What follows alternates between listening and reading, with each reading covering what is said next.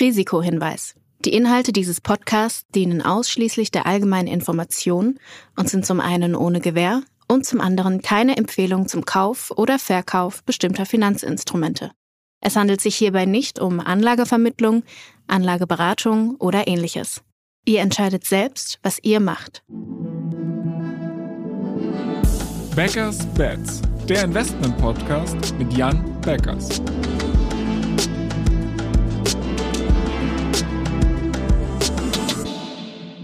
Moin Jan. Hallo Florian. Dadurch, dass in der letzten Woche ja eigentlich die Kryptowelt mehr oder weniger explodiert ist, haben wir uns diesmal gedacht, dass wir mal wieder keine Folge alleine machen, sondern haben uns die tatkräftige Unterstützung von H geholt. Deshalb moin H. Moin moin. Bevor wir jetzt aber über das sprechen, was in der letzten Woche im Crypto-Space passiert ist, lass uns mal darüber sprechen, was in der Aktienwelt passiert ist. Und zwar habe ich äh, mir mal so ein bisschen die Zahlen angeguckt. Ich habe in mein eigenes Portfolio geguckt und ich habe mich gefreut, weil nach langer, langer Durststrecke sieht jetzt mal einiges wieder grün aus. Was ist da passiert? Also ich glaube, es ist am Ende, äh, kann man sagen, jetzt eine Mischung aus verschiedenen ganz positiven Faktoren, äh, die sich jetzt zuletzt zugetragen haben. Zum einen kann man ja immer sagen, es gab ja zuvor auch nochmal einen regelrechten Ausverkauf von, äh, von Growth-Werten im Oktober, wo man im Nachhinein vielleicht sagen kann, vielleicht war das bei vielen äh, die Kapitulation an der Stelle. Äh, man wird es sehen, aber so könnte sie auf jeden Fall ausgesehen haben. Ähm, dann ganz entscheidend äh, natürlich, äh, dass die neuesten Inflationszahlen, die veröffentlicht wurden in den USA, äh, endlich mal einen Lichtblick äh, eröffneten.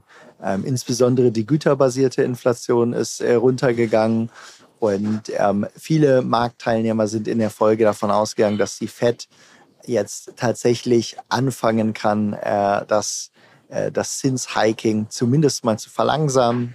Äh, infolgedessen sind äh, die Zinsen weltweit, die Zinserwartungen äh, runtergegangen und die Aktienmärkte haben natürlich wie erwartet reagiert und sind erstmal deutlich nach oben geschnellt. Ähm, ich glaube, es gab auch noch einige weitere Faktoren, die man in den letzten Tagen jetzt noch hinzuzählen kann, die eigentlich einen ganz positiven Ausblick äh, äh, kommen lassen. Zum einen kann man auch sagen, in der Ukraine gibt es weitere Fortschritte äh, einfach, das würde ich auch nochmal als netto positiv äh, generell werten für die Risikobereitschaft.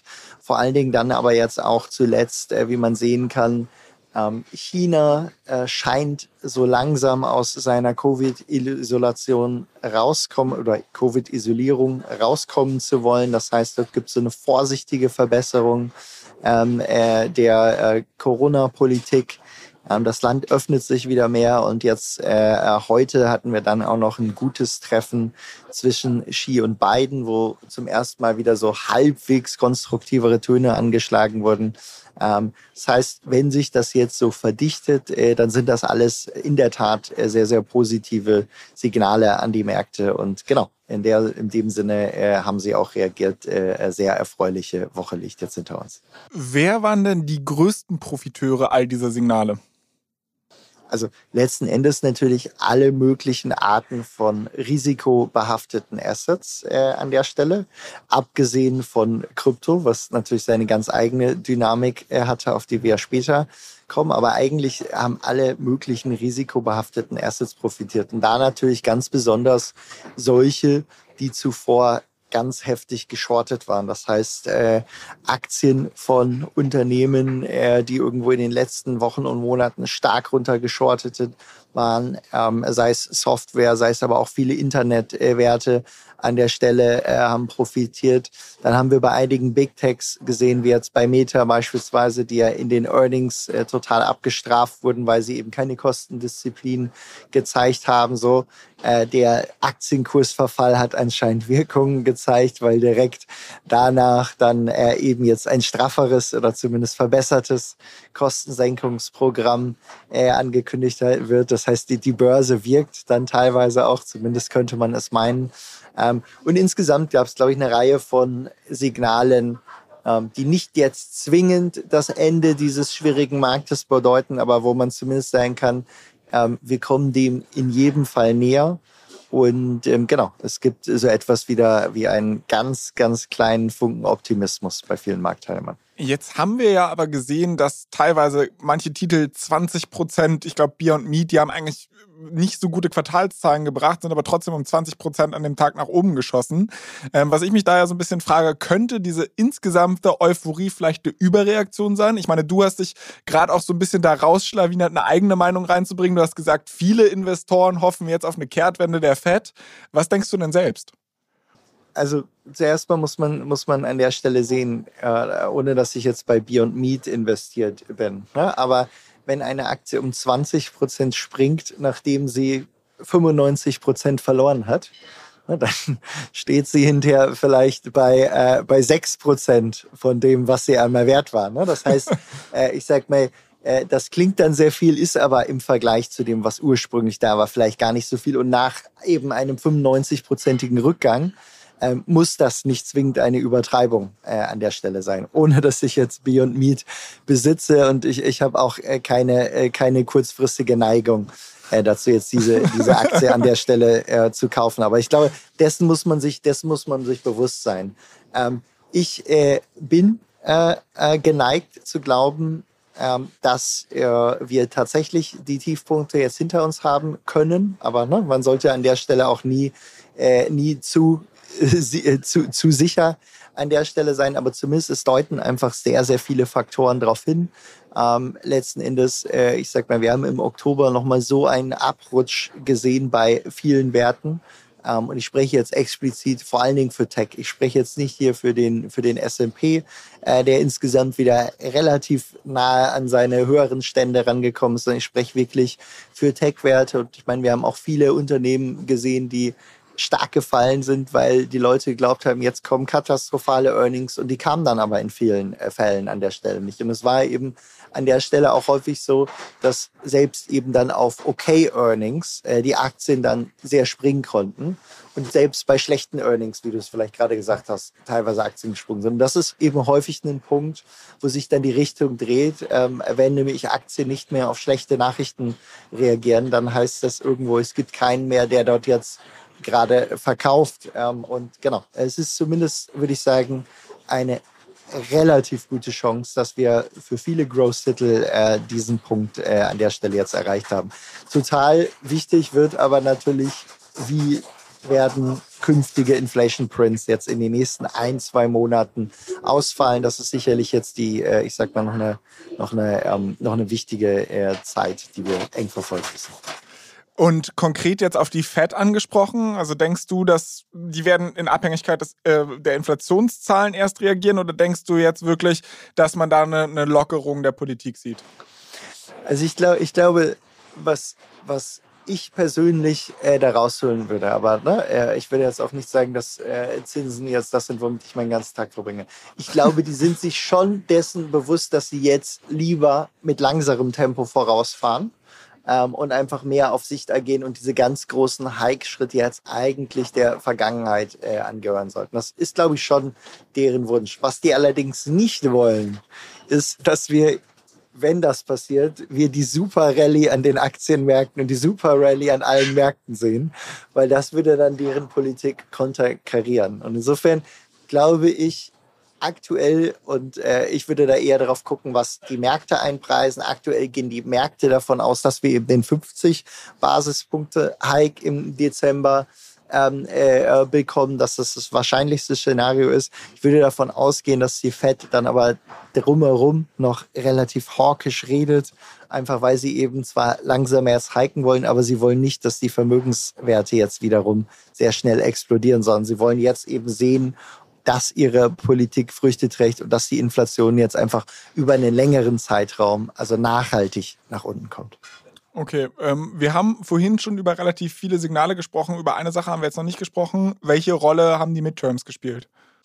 Ich glaube, es ist auf jeden Fall gut, dass es dort jetzt Klarheit gibt. Ähm, und äh, äh ich glaube, es ist an der Stelle etwas, der Markt kann offensichtlich ganz gut damit leben. Ich glaube, damit, wo er am wenigsten hätte mit leben können, ist, äh, wenn äh, wir ein politisches Ergebnis äh, bekommen hätten, was jetzt vor allen Dingen Unsicherheit an der Stelle erzeugt.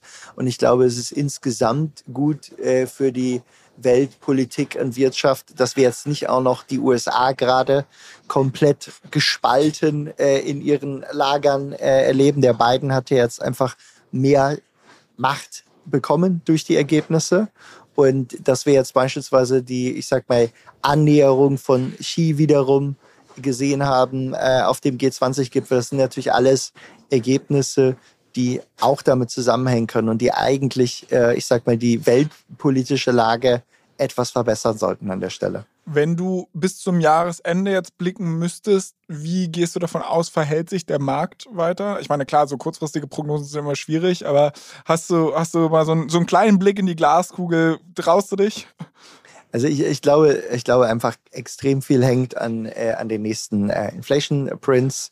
Ähm, äh, da würde ich ganz stark von ausgehen, dass das ist letzten Endes jetzt, was den Markt äh, am allermeisten äh, bewegt.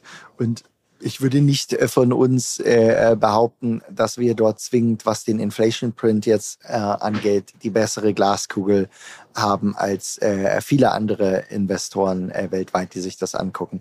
Was ich allerdings sagen kann, ist äh, grundsätzlich Unternehmensergebnisse in unseren Sektoren kommen typischerweise gerade besser rein, als der Markt äh, erwartet. Jetzt heute beispielsweise äh, kam ja Newbank äh, rein. Äh, dort hatte der Markt, äh, äh, ja, ich sag mal vorher durchaus Angst, weil viele der klassischen brasilianischen Banken haben eigentlich höhere ähm, Kreditausfälle äh, reported äh, und in dem Vergleich hat Newbank jetzt glänzen können. Ich glaube einfach, ähm, viele Qualität-Growth-Titel sind einfach zu lange jetzt, zu günstig. Das wird der Markt nicht mehr allzu lange zumindest ignorieren können. Insofern würde ich einfach sagen, für unser Universum bin ich dort vorsichtig optimistisch, äh, wenngleich man immer sagen muss, wenn es jetzt einen vernichtenden Inflation Print äh, gäbe, dann kann sich dem kein Titel entziehen. Wenn wir aber das nicht sehen, dann glaube ich, stehen die Chancen gut, dass wir jetzt in eine Phase äh, der, der Erholung eintreten können. Okay, dann werfen wir mal den Blick nicht in die Glaskugel, sondern vielleicht in den Rückspiegel. Ich meine, letzte Woche ist unglaublich viel in der Kryptowelt passiert. Wir haben den Crash der zweitgrößten Kryptobörse der Welt, nämlich FTX, gesehen. 32 Milliarden US-Dollar an Private Marktkapitalisierung, mehr oder weniger über Nacht vernichtet. Sam Bankman-Fried, der Gründer, äh, mittlerweile. Hast du ihn gerade Sam Bankman-Fried genannt? das war äh, freudscher Versprecher. Nein, aber Sam Bankman-Fried Street, äh, 20 Milliarden Privatvermögen, davon ist vermutlich jetzt nicht mehr so viel übrig. Ha, wie konnte das zur Hölle bitte passieren? Ja, das äh, ist auch eine Frage, die sich äh, ein Großteil der Kryptoszene leider letzte Woche die ganze Zeit stellen musste und wo auch ähm, sehr allmählich nur die Informationen reingetriggert haben. Am Ende, ähm, jetzt vom aktuellen Stand her, was man sagen muss, ist, dass FTX als Börse sowie auch Alameda Research, also auch ein, ein weiterer Player, der von St. Bankman-Fried aufgebaut worden ist, beide stark überlevert waren. Und dieser höhere Leverage, auch höher als sie es selbst eingeschätzt hätten, hat dann letztendlich dazu geführt, dass ähm, äh, sehr, sehr viel Fragilität Agilität rund um das Geschäftsmodell bestand. Ähm, der Ursprung dazu hat eigentlich schon einige Monate davor gestartet, und zwar schon im zweiten Quartal dieses Jahr, wo rund um den Terra Luna Crash und äh, Celsius und 3AC ähm, Alameda Research als Market Maker und als einer der äh, primären Akteure im Markt ähm, sehr starke Verluste erlitten hat. Teilweise durchs Market Making selber, teilweise durch Kredite, die zum Beispiel an Voyager auch gegeben worden sind und teilweise auch ähm, aufgrund von riskanten ähm, äh, Bets, die die in dieser Zeit gemacht haben. Und es hat letztendlich dazu geführt, dass Alameda Research dann ähm, im Laufe der Monate extreme Verluste erlitten musste und dann diese Verluste auch irgendwie mit Liquidität stopfen musste. Gleichzeitig war es so, dass bei FTX natürlich viel Liquidität da war ähm, und FTX quasi dann den Retter spielen wollte und Alameda Research diese Liquidität anbieten wollte. Und das jedoch gegen Besicherung von den FTT-Tokens, also dem eigenen Token von FTX. In der traditionellen Bankenwelt ist sowas illegal, zum Beispiel gegen die Aktien des eigenen Unternehmens zu leihen. Aber da Krypto eben leider immer noch so äh, ja ein, ein wilder Westen quasi ist und unreguliert ist, war das hier etwas, was äh, keinem aufgefallen ist. Und ähm, als dann letztendlich am, ich glaube, Sonntag von vorletzter Woche ähm, Binance und CZ gemerkt haben, dass ähm, sowohl Alameda Research als auch FTX ähm, einfach eine sehr hohe Exposure zu dem FTT-Token hatten und das das ganze Kartenhaus ins Wackeln gebracht hat, ähm, hat letztendlich Binance angefangen, diese FTT-Tokens von ihrem eigenen Balance Sheet zu verkaufen, weil die davor Investoren da drin waren und da einfach sehr, sehr viel Supply davon hatten. Und das hat letztendlich zu einem ähm, Bankrun äh, in den Märkten geführt, wo ähm, Users auf FTX quasi die, die Deposits entzogen haben und auch gleichzeitig den Token äh, abverkauft haben, was dann letztendlich die ganze Situation verschlimmert hat. Und noch dazu kommt, dass ähm, man vieles davon noch on-chain gesehen hat, wo dann FTX und Alameda Research viele ihre Positionen liquidieren mussten, um Liquidität bereitzustellen. Und das hat dann letztendlich das Ganze verstärkt und zu über sechs Milliarden an Outflows innerhalb von zwei, drei Tagen geführt. Und das war letztendlich etwas, was ähm, auch ein FTX ähm, an, an Liquidität nicht bereitstellen konnte. Und ja, nun sind wir momentan noch dabei, die, das Ausmaß von den, Result von, von den Ereignissen uns genauer anzuschauen. Und laut aktuellem Verständnis ist es so, dass wir circa 9 Milliarden an Verbindlichkeiten haben auf FTX-Seite und circa nur 900 Millionen an liquiden Assets, was eben im Zweifel dazu führt, dass äh, bis zu 8 Milliarden oder vielleicht sogar mehr fehlen und ähm, dass äh, nicht nur die Investoren von FTX, sondern auch ähm, Kreditoren und auch die Users letztendlich ähm, nicht erwarten sollten, viel noch daraus rauszubekommen. Ja, erstmal vielen, vielen Dank für diese Turbo-Zusammenfassung der ja doch recht spektakulären Ereignisse, die ja auch sehr hohe Komplexität eigentlich aufweisen. Ähm, was ich mich jetzt ein bisschen frage, ist, also ich meine, ich habe die letzte Woche eigentlich komplett vor Twitter verbracht und habe mir angeguckt, was da passiert ist und wie die Welt auf einmal angefangen hat zu, zu brennen. Ähm, und diese, diese Verbindung, die du gerade so ein bisschen geschildert hast zwischen FTX und Alameda, die war ja schon vielen Leuten vorher ein Dorn im Auge. Trotzdem kam jetzt dieser Mega-Crash einigermaßen überraschend für die meisten Leute. Jetzt sehe ich auf einmal die ganze Zeit auf Twitter, das heißt, naja, es gab ja hier eine Red Flag und hier eine Red Flag. Im Nachhinein ist man immer schlauer, aber hätte man das vorher antizipieren können? Also letztendlich gibt es da schon Zeichen, die man schon hätte früher sehen können. Ähm, das hat wahrscheinlich angefangen schon letztes Jahr, als die ersten Anzeichen aufkamen, dass Alameda Research, welche ursprünglich als Market Maker gestartet haben, auf einmal angefangen haben, sehr aggressiv auch direktionale Positionen einzunehmen.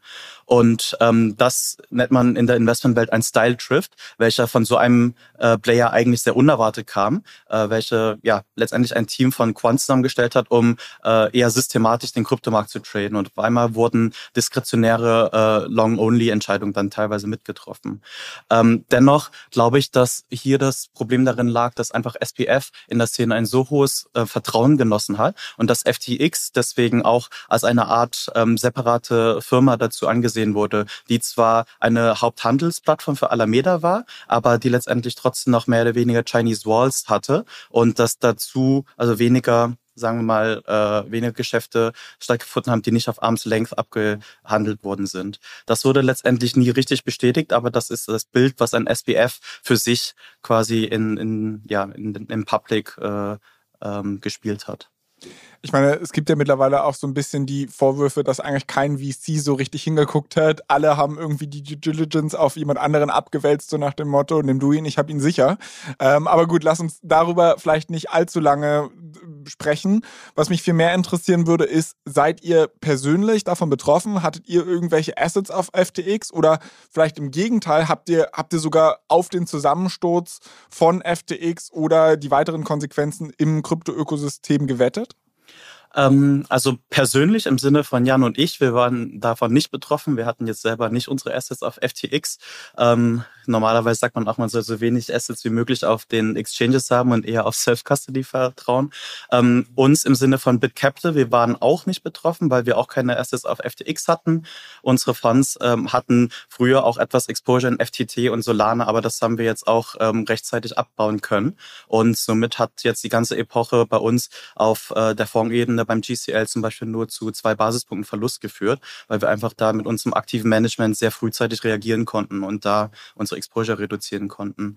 Haben wir jetzt dagegen gewettet und davon sogar profitiert. Das haben wir nicht gemacht, weil es auch einfach nicht Mandat unseres Fonds ist. Und ehrlich gesagt war das auch einfach selbst im Laufe der, der letzten Woche am Anfang sehr schwer abzusehen, ähm, was das für einen weiteren Verlauf hätte einnehmen können. Als ursprünglich die News äh, rauskam, dass Binance ein, eine potenzielle Akquise von FTX äh, in Erwägung abgezogen hat, haben sogar die FTT-Tokens und Binance-Tokens und auch weitere Teile des Marktes an Wert zugewonnen, bevor dann erst der starke Abverkauf kam.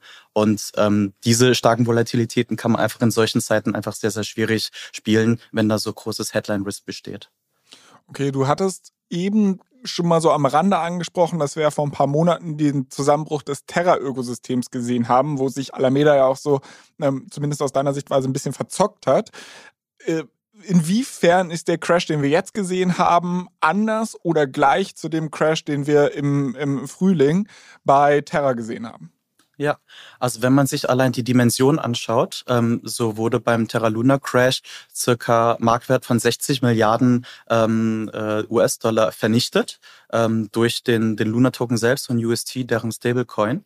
Bei Alameda FTX reden wir aktuell von einem äh, Loch im Balance Sheet von circa bis zu 10 Milliarden. Also das Ausmaß ist da in absoluten Zahlen zumindest gemessen deutlich geringer. Ähm, ich glaube, wenn man sich die Gemeinsamkeiten anschaut, so waren beide Ökosysteme, sowohl FTX Alameda als auch Terra Luna, ähm, quasi so aufgestellt, dass eine Annahme bestand, dass der eigene Token, den die jeweils kreiert haben, ähm, eine gewisse Preisstabilität hatte. Und als der eigene Token beim Luna-System ähm, diese Preisstabilität äh, nicht aufgewiesen hat oder auch der eigene Token FTT vom FTX-Ökosystem ähm, an Wert verloren hat, so hat dann letztendlich der hohe Leverage in beiden Ökosystemen zu einer erhöhten Fragilität und zum Zusammenbruch dann geführt. Also das war letztendlich sehr ähnlich und die User haben auch in beiden Situationen recht ähnlich äh, reagiert, indem Assets abgezogen worden sind. Beim Fall von FTX wortwörtlich durch Withdrawals und beim ähm, Fall von Terra Luna durch Abverkäufe von, von deren jeweiligen Tokens. Ähm, ich würde sagen, der Unterschied liegt vor allen Dingen für die Auswirkungen aufs ähm, Ökosystem. Beim Luna Crash war Krypto einfach generell noch in einem sehr starken Bullenmarkt. Ähm, es war eigentlich das Ende von den sogenannten L1 Rotation Game, wo versucht wurde, das nächste Smart Contract, ähm, die nächste Smart Contract Plattform zu, zu finden, auf welcher man möglicherweise auch wieder Yield Farming betreiben konnte, etc. Und ähm, die ganze Szene war damals noch sehr stark ähm, levered long ähm, aufgestellt und es war relativ einseitig.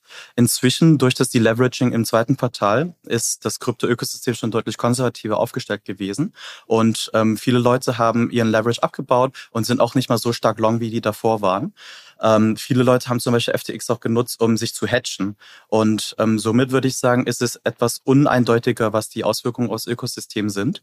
Während nach einem Terra Luna Crash alle abverkauft haben, kann man das bei FTX noch nicht so wirklich sagen.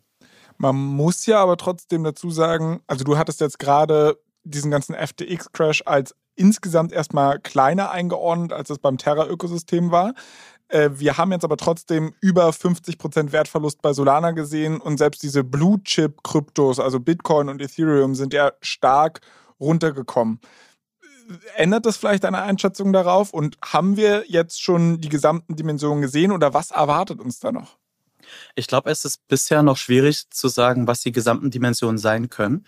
Wir haben ein bisschen schon was gesehen. Wir haben gesehen, dass Market Maker wie Genesis oder Galois getroffen sind mit dreistelligen Millionenbeträgen. Wir haben gesehen, dass Kryptofunds wie Multicoin oder Ikigai getroffen worden sind oder Treasuries wie von Projekten wie zum Beispiel Star Atlas auf Solana oder eben, wie du schon gesagt hast, das Krypto-Ökosystem auf äh, Solana selber, weil Solana einfach sehr stark von SPFs persönlicher Brand profitiert hat. Und ähm, nicht nur seiner Brand, sondern auch, weil Alameda Research sehr viel Kapital in das FTX-Ökosystem deployed hat. Einmal als Solana meinst du? Ah, tut mir leid, Solana, genau. als äh, Equity-Investor, aber dann auch quasi als äh, Yield-Farmer in den eigenen Protokollen. Und das ist letztendlich alles, was jetzt erstmal wegfällt. Ähm, gleichzeitig wurde, wie vorhin schon erwähnt, Multicoin stark getroffen. Die hatten 10% ihrer Assets auf FTX und sie hatten auch Solana und Solana-based Projekte als ähm, starke konzentrierte Portfolien, ähm, Positionen in den Portfolien. Das heißt, ähm, mit Multicoin und SBF sind zwei der stärksten äh, Stimmen hinter dem Solana-Ökosystem innerhalb von einer Woche weggebrochen, wodurch ich schon sehr gut verstehen kann, dass äh, erste Token so viel an Wert verloren hat. Aber Plus, kann Solana ohne diese Fürsprecher überleben?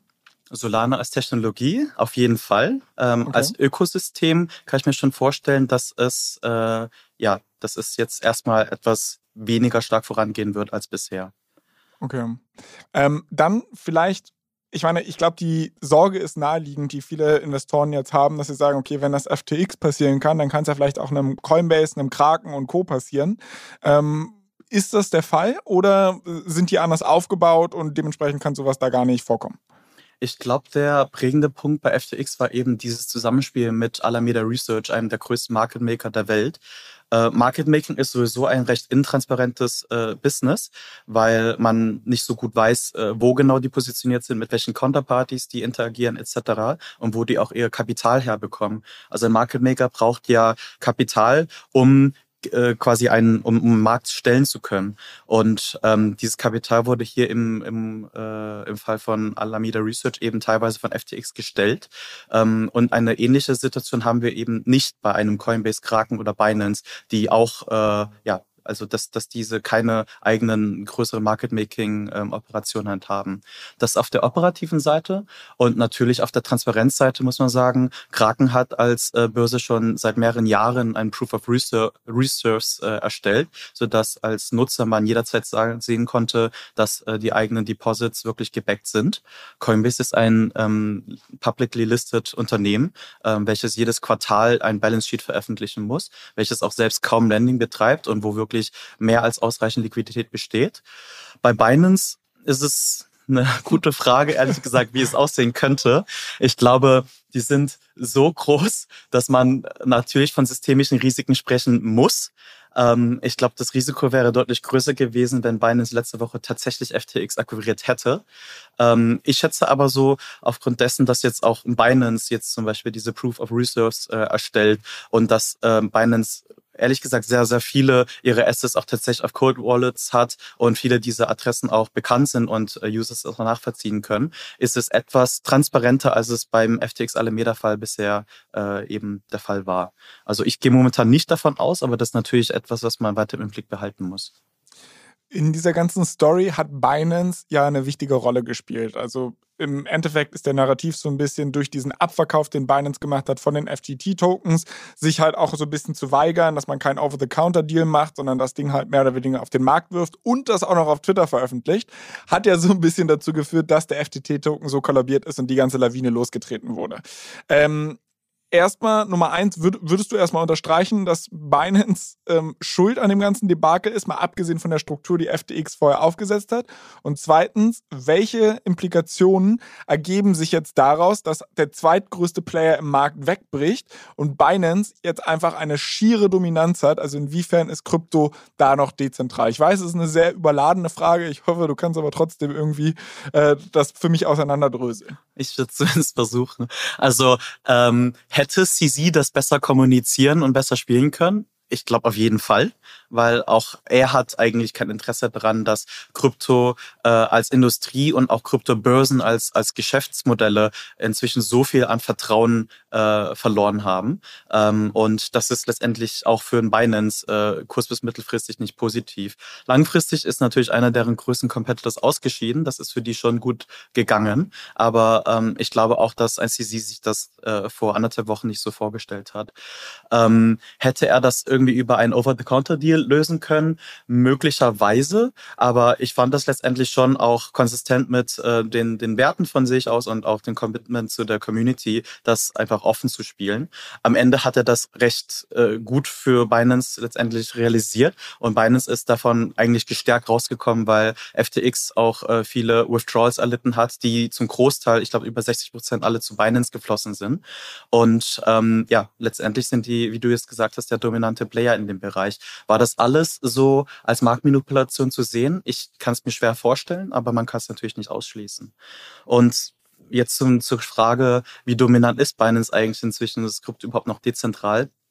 Ich glaube, wenn man Krypto als Technologie anschaut, also auf die Protokolle, ähm, dann kann ich schon sagen, dass die noch weiterhin dezentral sind und dass vermehrt auch immer noch mehr getan wird, um diese noch stärker zu dezentralisieren, wie zum Beispiel auch, ja, sagen wir bei den, den L2s, die aktuell auch äh, oder die letzten Quartale auch an, an Traktion gewonnen haben, zum Beispiel da die Dezentralisierung der Sequencers. Aber wenn man jetzt Krypto als Industrie anschaut und auf die Unternehmen, die in dem Kryptosektor aktiv sind, so gibt es definitiv eine stärkere Zentralisierung als bisher. Und ähm, ja, das ist, äh, das ist eine Gefahr fürs Ökosystem. Es ist auch eine Frage, wie das regulatorisch damit aussehen könnte. Und ähm, wir müssen momentan einfach abwarten, wie das ihren weiteren Verlauf halt nimmt. Ich glaube, das Schwierige hier ist einfach das Spannungsfeld, dass ähm, Krypto eben sowohl eine Ideologie als auch quasi ein, ein Finanzmarkt ist. Als Ideologie wird Dezentralität ähm, gefördert, aber als Finanzmarkt ist natürlich Liquidität etwas, was zu einem Winner-Takes-Most-Effekt ähm, äh, halt führt. Und ähm, ja, das, das hat in diesem Fall eben dazu geführt, dass nun Binance eben der, der stärkste Riese im Spot-Market geworden ist.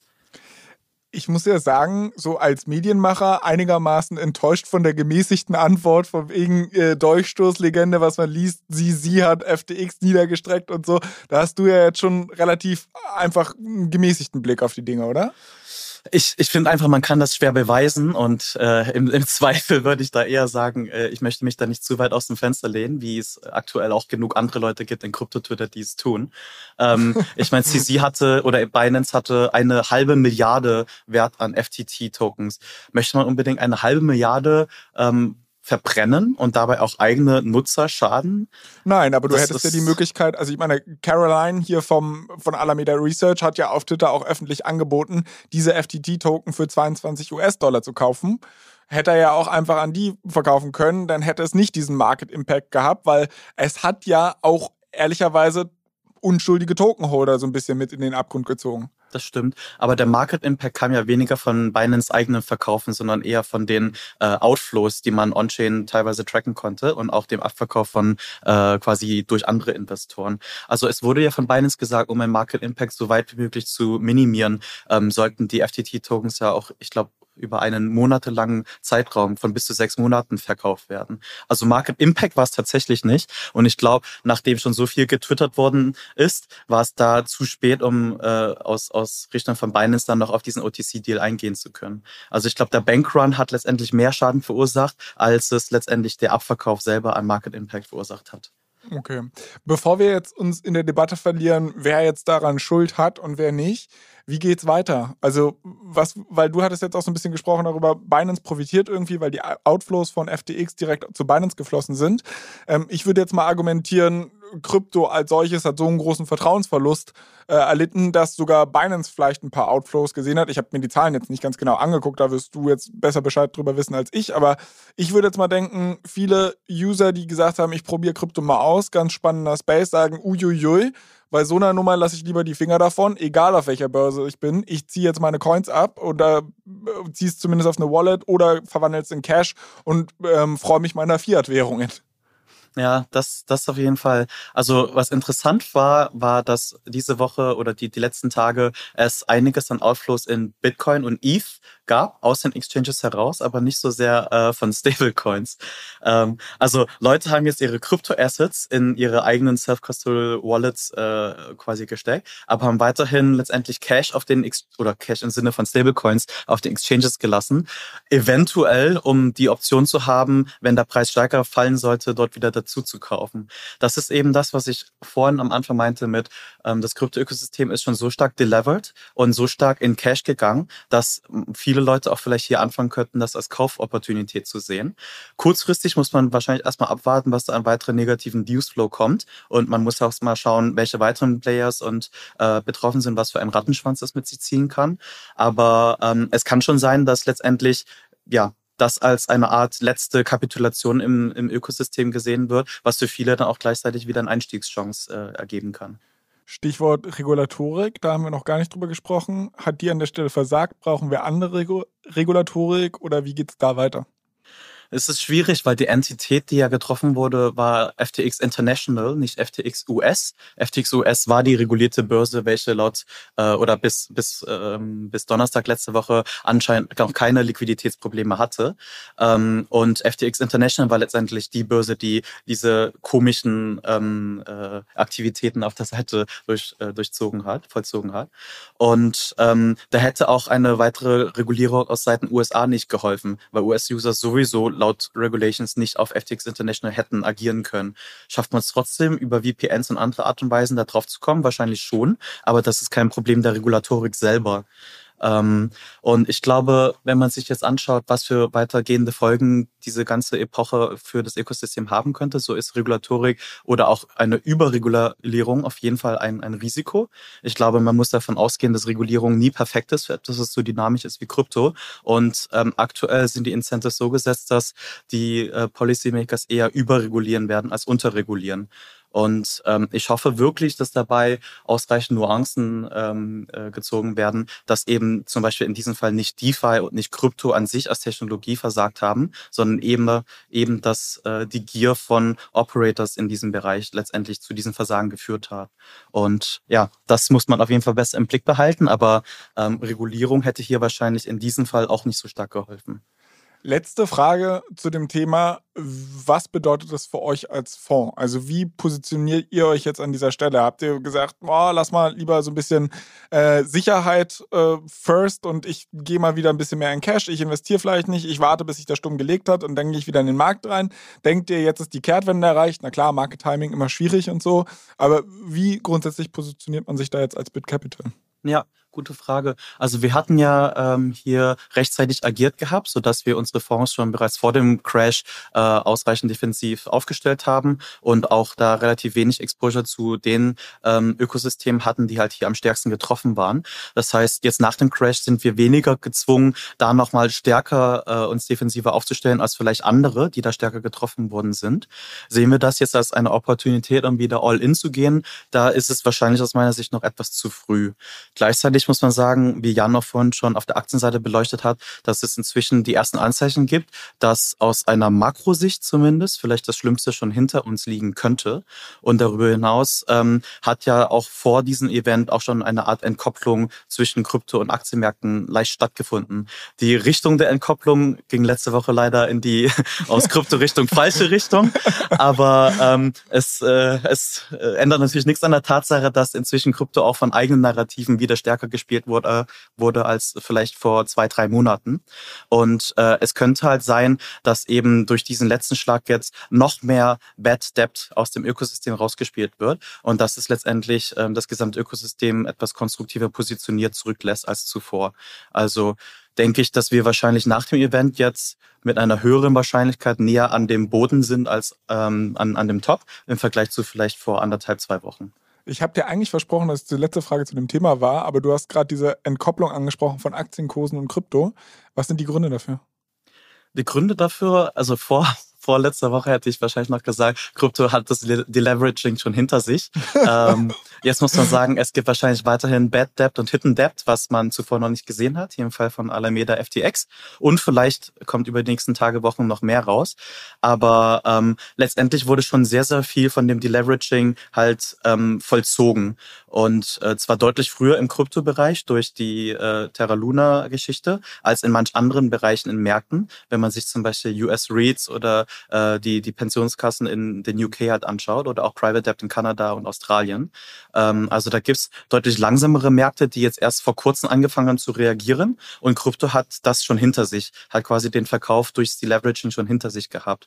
Und gleichzeitig gibt's natürlich auf der technischen Seite viele weitere Entwicklungen, die einen sehr positiv stimmen können. So kann man zum Beispiel auch schauen auf die Events oder auf die, die Themen, die jetzt vor einem Monat in Bogota in, bei der DEFCON äh, zum Beispiel adressiert investiert worden sind, ähm, wo insgesamt noch sehr, sehr viel Verbesserungspotenzial in den Protokollen steckt. Und wenn man den Blick nach vorne schaut, so könnte man wahrscheinlich schon davon ausgehen, dass sich die Makrolage im nächsten Jahr sich irgendwie verbessern wird im Vergleich zu aktuell, weil schon mehr eingepreist ist und dass auch Krypto davon profitieren sollte. Vor allem dann auch mit einem Blick aufs Jahr 2024, wo dann das Bitcoin-Halving vor uns steht und wo meistens in Antizipation darauf die äh, Szene wieder ein bisschen konstruktiver sich positioniert. Okay, wie versprochen war das meine letzte Frage zu dem Thema und wir sind in der Zeit auch schon sehr weit fortgeschritten. Ähm, das ist schade, weil wir haben sehr, sehr viele Hörerfragen dazu bekommen, ähm, wie die Earnings für euch gelaufen sind und so weiter. Ähm, allerdings laufen die Earnings halt gerade auch noch. Deshalb ist es vielleicht gar nicht so schlecht, dass wir es in die nächste oder eine der nächsten Folgen verfrachten. Und mich an dieser Stelle einfach mal bei euch beiden für das Gespräch bedanken. Es hat mir wirklich sehr, sehr viel Spaß wie immer gemacht. Äh, Jan, wir sprechen in zwei Wochen wieder. H, ich hoffe, äh, dass die Kryptowelt jetzt ein bisschen ruhiger bleibt und wir nicht wieder in zwei Wochen miteinander sprechen müssen. Aber wenn es so ist, dann freue ich mich natürlich auch drauf. Äh, an unsere Hörer, wie immer, der Gedanke, äh, An unsere Hörer wie immer der Hinweis darauf, falls ihr auch noch Fragen habt, Themenwünsche, Kritik oder Feedback, dann schreibt uns gern an backers-bets at financeforward.com, bewertet diesen Podcast auf Spotify und Apple und wie gesagt, dickes Dankeschön an dich, Jan, und an dich, Ha. Dankeschön, Florian. Bis bald. Vielen Dank, Flo. Ciao. Ciao, ciao. Dieser Podcast wird euch präsentiert von BitCapital und Finance Forward. Die Produktion wie auch die redaktionelle Verantwortung für die Inhalte liegen bei der Podstars GmbH.